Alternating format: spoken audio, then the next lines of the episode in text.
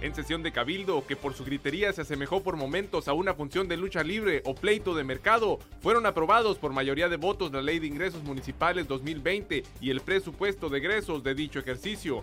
La captación con la que pretende contar el gobierno municipal para el próximo año son 1.811 millones 300 mil pesos. La contratación de una empresa privada para atender el rezago existente en la recolección de basura es la única opción para el gobierno municipal, aseguró Francisco González Revilla, director de Servicios Públicos Municipales.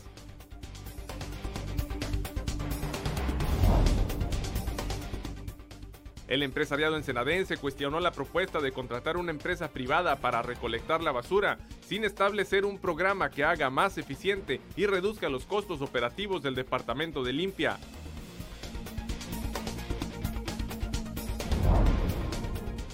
Alertan autoridades policíacas a los cuentavientes ensenadenses sobre la instalación de dispositivos fraudulentos en algunos cajeros automáticos de la ciudad. Le informaremos cómo funcionan. Invita al representante del Instituto Mexicano del Seguro Social, Salvador Morales Rubí, a la población a que se aplique la vacuna contra la influenza estacional AH1N1.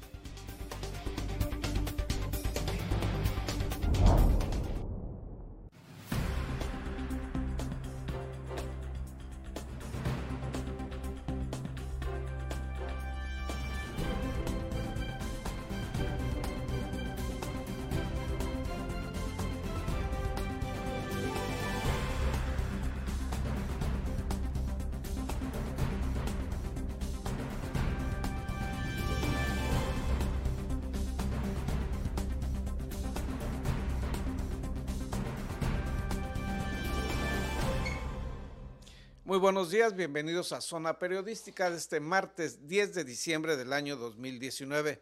Zona Periodística es una coproducción del periódico El Vigía y en La Mira TV.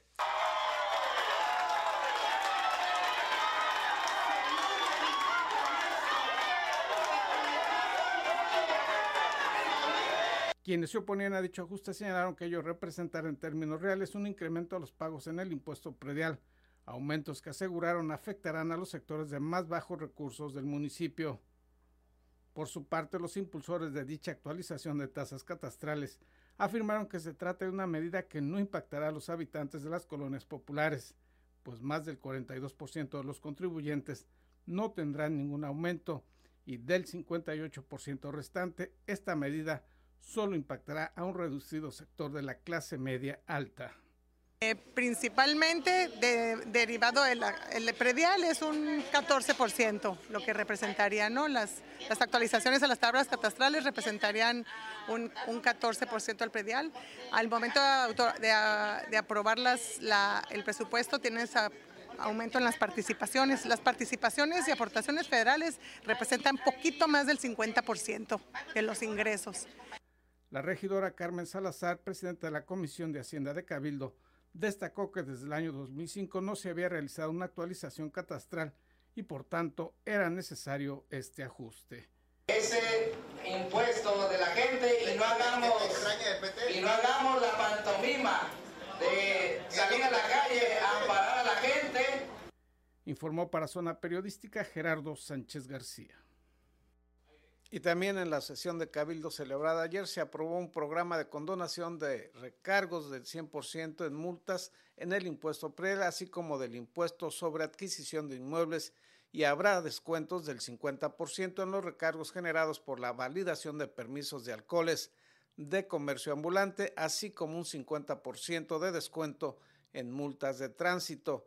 En dicho programa se contempla también descuentos del 100% en multas y recargos por los anuncios instalados en la vía pública y se plantea un beneficio del 50% en los recargos de los convenios ya suscritos. Este programa de descuentos estará vigente a partir de ayer y hasta el próximo 27 de diciembre, según el acuerdo aprobado ayer en la sesión edilicia. Y en otros temas, contratar una empresa privada es la única opción que tiene el gobierno municipal para atender el grave rezago en la recolección de basura, esto según el titular de Servicios Públicos Municipales, quien también desmintió que el ayuntamiento le vaya a pagar a particulares que lleven la basura a la unidad de transferencia de Maniadero. La contratación de una empresa privada que permita atender el grave rezago existente en la recolección de basura es la única opción para el gobierno municipal, aseguró Francisco González Revilla, director de Servicios Públicos Municipales. Parte fundamental el hecho de que tengan dos capacidades importantes. Una es para proveer y tener los camiones para poder hacer la recolección y transferencia al relleno y también la capacidad para rentarle al ayuntamiento el servicio de transferencia para la recolección que el ayuntamiento de manera mayoritaria seguirá haciendo. El funcionario municipal acudió ayer como expositor a la sesión semanal del Consejo Coordinador Empresarial de Ensenada y ahí presentó el plan para atender la emergencia sanitaria generada por la proliferación de basureros clandestinos y la dispersión de desechos en toda la ciudad. El esquema que a mí me encargó el presidente municipal que desarrollemos en la Dirección de Servicios es para atender esta cuestión de un riesgo sanitario, que no podemos permitir que llegue a ser un, estado de epidemia. El director de Servicios Públicos Municipales negó asimismo que Faisal Díaz Nasif tenga algún cargo o injerencia en el tema de la recolección de basura y desmintió que se vaya a pagar por parte del ayuntamiento a particulares que recojan basura y la entreguen luego de que hayan realizado la separación del material reciclable, como aparece en el video.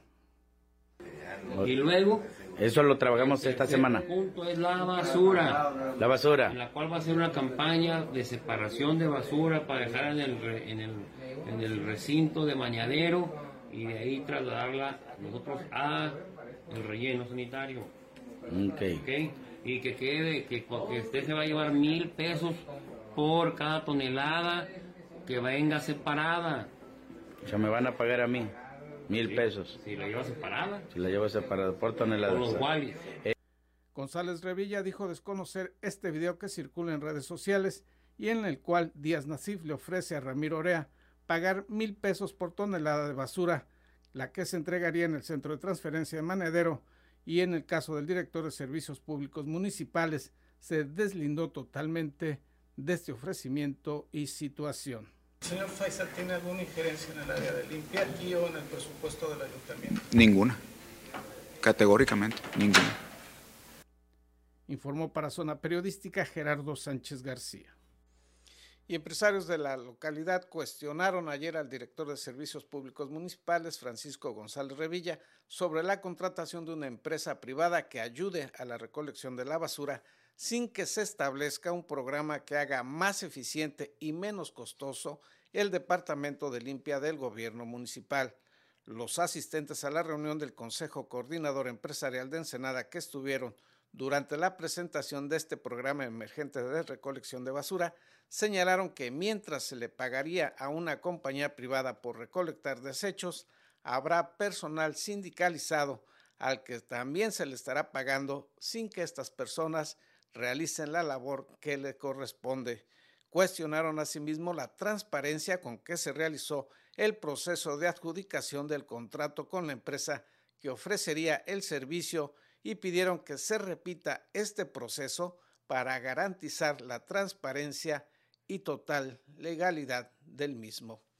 Vamos a ir a una pausa publicitaria. Al regreso, la alerta emitida por autoridades policíacas de este puerto sobre robos que se están registrando en cajeros automáticos de la ciudad. Gracias por continuar aquí en Zona Periodística. A continuación, nuestro compañero César Córdoba Sánchez nos informa sobre una alerta emitida, emitida ayer por jefes policíacos sobre una nueva forma de robos que están ocurriendo en cajeros automáticos del puerto ensenadense. La Policía Municipal detectó objetos extraños en los cajeros expendedores de dinero y emitió recomendaciones a los tarjetavientes. Rafael Luna Lezama, su director de Prevención del Delito y Participación Ciudadana, dijo que la corporación detectó por una denuncia anónima que un cajero automático mostró un objeto ajeno que evita la salida de dinero. Este objeto extraño, detalló, fue localizado como resultado de los recorridos de vigilancia implementados por el operativo Diciembre Seguro por la entrega de aguinaldos y compras decembrinas estamos cuidando mucho, estamos realizando rondines preventivos en las áreas donde hay cajeros automáticos. En estas fechas, en este mes, principalmente diciembre, donde se reciben los aguinaldos, se ah. reciben algunos pagos extras, nos hemos percatado por la denuncia anónima que han sido colocadas de nueva cuenta laminillas que impiden que después de que realizas tu operación bancaria y esperas que tu dinero se ha expedido, no sale. En ocasiones, primera recomendación, verificar tu saldo. Si fue descontada la cantidad, probablemente detrás de la laminilla está retenido tu dinero. Muy importante marcar al 911 para que una unidad de la Dirección de Seguridad Pública Municipal se acerque y por medio de un desarmador podamos retirar esa laminilla. En ocasiones es fácil retirar la laminilla, inclusive metiendo una llave y se encuentra tu dinero ahí.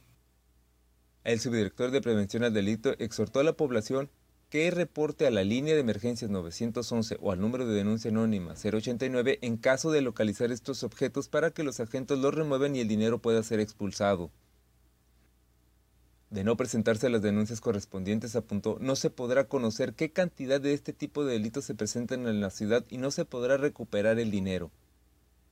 Algo que es fundamental es hacer la denuncia lo cual nos permite que la institución bancaria pueda revisar sus videos y se pueda tratar de ubicar o localizar a la persona que colocó esta laminilla. Es sumamente importante. Si no hay una denuncia, no sabemos realmente cuántos delitos de este índole se están cometiendo en nuestro municipio. Para Zona Periodística, César Córdoba. Y pasando a otros temas, el representante regional del Instituto Mexicano del Seguro Social, Salvador Morales Rubí, invitó a la población a vacunarse contra la influenza estacional. La información nos la brindan nuestros compañeros de la jornada Baja California. Vacunarse contra la influencia estacional AH1N1, evitar la automedicación y establecer acciones para prevenir la diabetes fueron algunas de las recomendaciones que el delegado regional del Instituto Mexicano del Seguro Social, Salvador Morales Rubí, hizo a los derechohabientes y ciudadanía en general. Sí, definitivamente. Bueno, de hecho, todas las temporadas tenemos algún trabajo de prevención, ¿no? de, medicina, de medicina preventiva.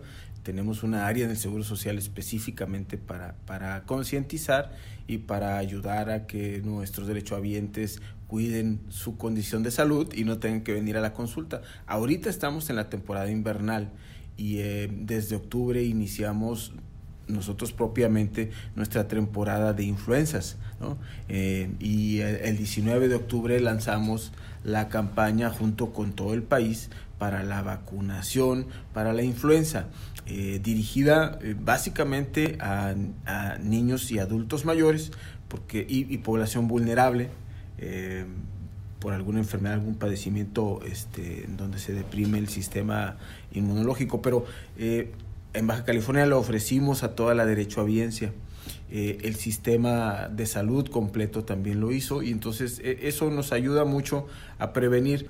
Salvador Morales hizo hincapié en las creencias que existen alrededor de las vacunas y refirió que algunas personas tienen algún grado de reacción hacia las vacunas y otras no tienen ninguna reacción.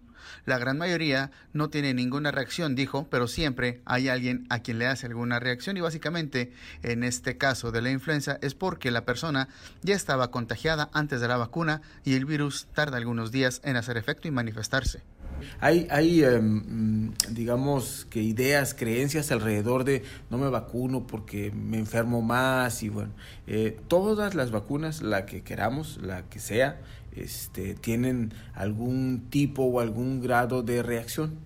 Algunas personas no tienen ninguna reacción, la gran mayoría no tiene ninguna reacción, pero siempre hay alguien a quien le hace alguna reacción. Y, básicamente en este caso de la influenza es porque la persona ya estaba este, contagiada y el virus tarda algunos días en hacer efecto y en manifestarse, por decirlo de alguna manera. Y entonces, bueno, pues la, la persona se vacuna cuando ya este, pasó ese proceso y sí, se exacerba, se le exacerba la enfermedad. es eh, extraordinariamente positivo para el sistema como tal de salud, el que todos acudiéramos a vacunarnos, porque sí se nos eh, saturan eh, los espacios de urgencias con los adultos mayores porque la enfermedad que pudiera para algún joven ser algo muy común, insuperable en cuatro o cinco días, este, para un adulto puede derivar en una neumonía, sobre todo si no se cuidan. Mencionó Morales Rubí la importancia de no automedicarse, ya que de hacerlo se podría ocultar alguna enfermedad o virus subyacente a la que ya se padece.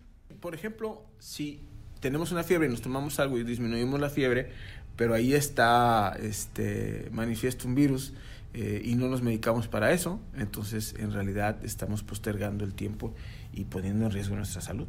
En el tema de la diabetes, el delegado dijo que el IMSS tiene de forma permanente la campaña Diabetims, en donde se busca concientizar al paciente diabético y prediabético que está en ciertos grados de glucosa en sangre sobre el cuidado y prevención, sobre todo si esta es hereditaria. Bueno, en ese padecimiento nosotros tenemos una campaña permanente que en realidad es un programa como tal, ¿no? El Diabetims, que, pasa por nuestro trabajo de medicina preventiva, ¿no? el Prevenims, pero eh, lo que hacemos en nuestros eh, consultorios es concientizar primero que nada al paciente que es un prediabético.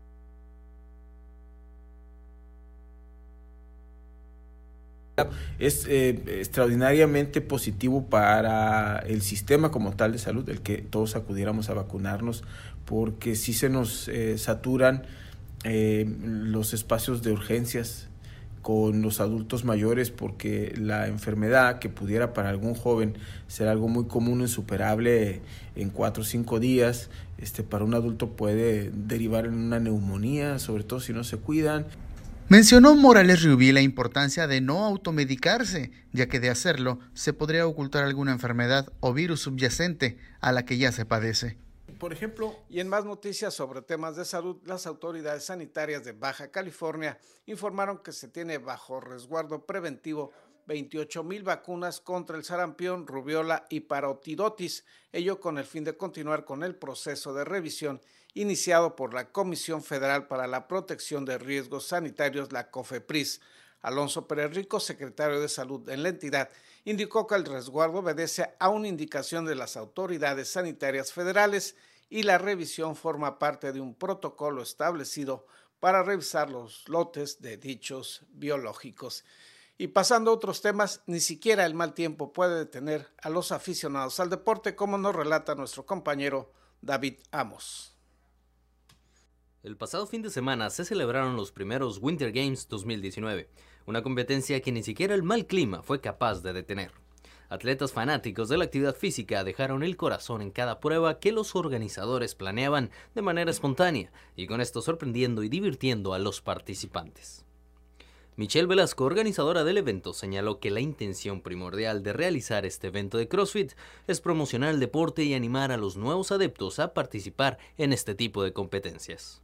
Sí, en este evento queremos promocionar el deporte del CrossFit, que es un deporte muy completo y pues en Top Fit nos dedicamos a tener clases puras dinámicas, CrossFit, este, cycling, TRX, box, que lo combinamos con este funcional y tenemos la presencia de nuestros patrocinadores que dieron premios. Dentro del estacionamiento del gimnasio Top Fit, Luis El Huicho Castro, animador de los Winter Games 2019, explicó de qué trata el método de entrenamiento CrossFit e invitó a la comunidad a disfrutar de una actividad física eficaz y divertida. El CrossFit viene siendo un método de entrenamiento con múltiples disciplinas este, en, este caso las principales son el levantamiento olímpico de pesas, la gimnasia y algunos movimientos y actividades de atletismo. Entonces se combinan todas estas disciplinas y creamos ciertas pruebas físicas para determinar resistencia, para medir fuerza, para medir muchísimas capacidades físicas, ¿no? Entonces, eh, puede ser incluso ver quién termina más rápido una prueba o quién levanta más carga, más peso en, en alguna prueba también. Además, los presentes fueron testigos de una exhibición de alto calibre en la cual una de las figuras más importantes del deporte del CrossFit de nuestra ciudad, Martín Robledo, demostró su capacidad. Para Zona Periodística, David Amos. Vamos a ir a una pausa comercial y al regreso más información aquí en Zona Periodística.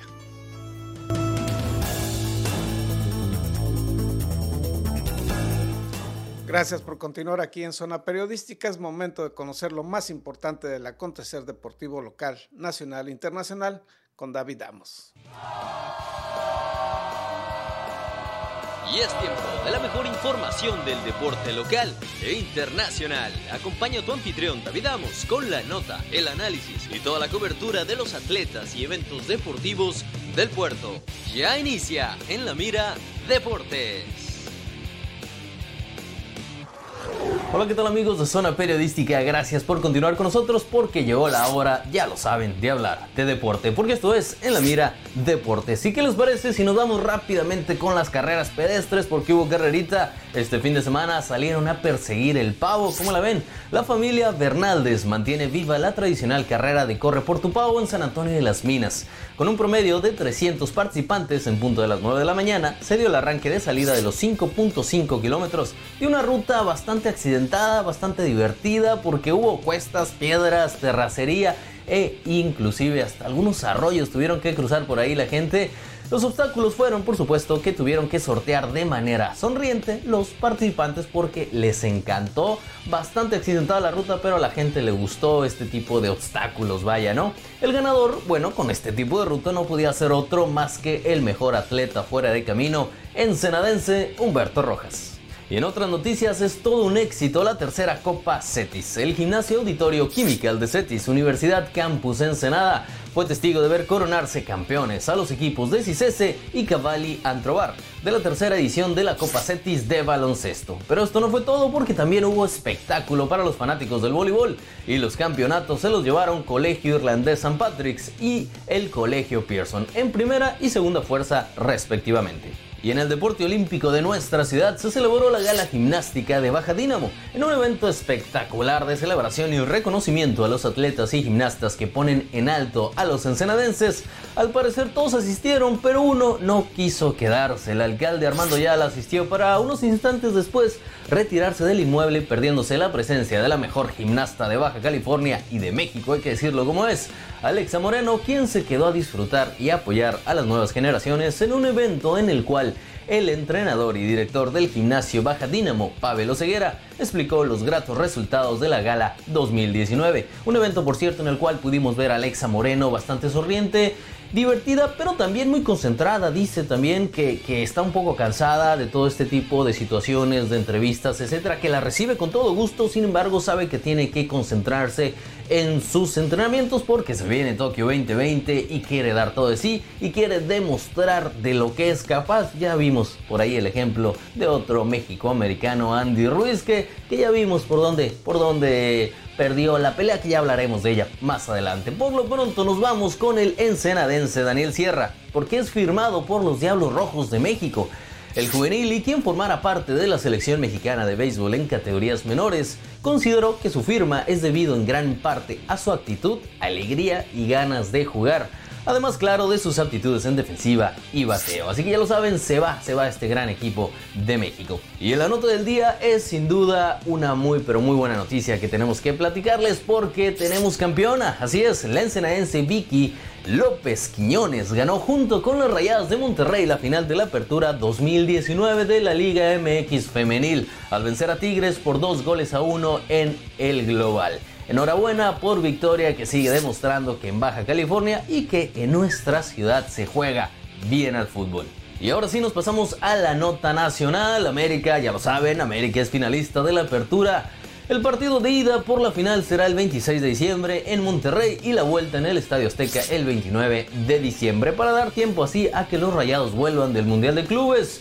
Ah, muy señor de los regresos, decían por ahí del América. Es un tema que le vamos a entrar rápidamente porque el América creo yo que es el equipo a vencer, como ya lo dicen muchos, lo aman, no lo odian, pero no puede ser el equipo de las remontadas, ¿no? Aunque quieran decirlo, no, que las remontadas, que es lo máximo como el América, no el América tiene que evitar las remontadas de los equipos chicos, porque quienes remontan normalmente los equipos que están por debajo en nivel, eh, bueno, en plantilla, en juego, etc. El América es el que debe ir enfrente, es el que debe meter los goles primero y evitar remontadas, y no así este caso que fue en esta situación, por supuesto, de la Apertura 2019. En todo caso, ya está en la final junto con el cuadro de Antonio Mohamed, los Rayados de Monterrey. Y para cerrar la nota nos vamos con Andy Ruiz que cayó ante Anthony Joshua, ya es nota, ya lo sabemos, por decisión unánime. Hay un momento en el que las ganas y el corazón no son suficientes y ahí es donde la disciplina, el trabajo y el talento salen a relucir. Si te quedas en entrevistas, si te quedas con salidas con políticos, si te quedas en la parándula vaya, no te dedicas al entrenamiento, es muy común que esto suceda Pero no nos vamos a subir al tren de esta crítica fácil. La verdad es que Anthony Joshua hizo su pelea, lo planeó, la planeó de esta manera y le salió así de sencillo. Andy Ruiz no pudo meterse, no supo qué hacer con un Anthony Joshua que venía total y perfectamente preparado y ejecutó su plan de excelente manera. Pero bueno, todas las suertes para el peleador mexicano que seguramente lo volveremos a ver en el ring. Y con esto damos por terminados los deportes. De verdad, gracias por su atención. Ya lo saben, todas las cápsulas deportivas solamente aquí en La Mira TV, zona periodística y por supuesto en La Mira Deportes. Mi nombre es David Amos. Hasta la próxima.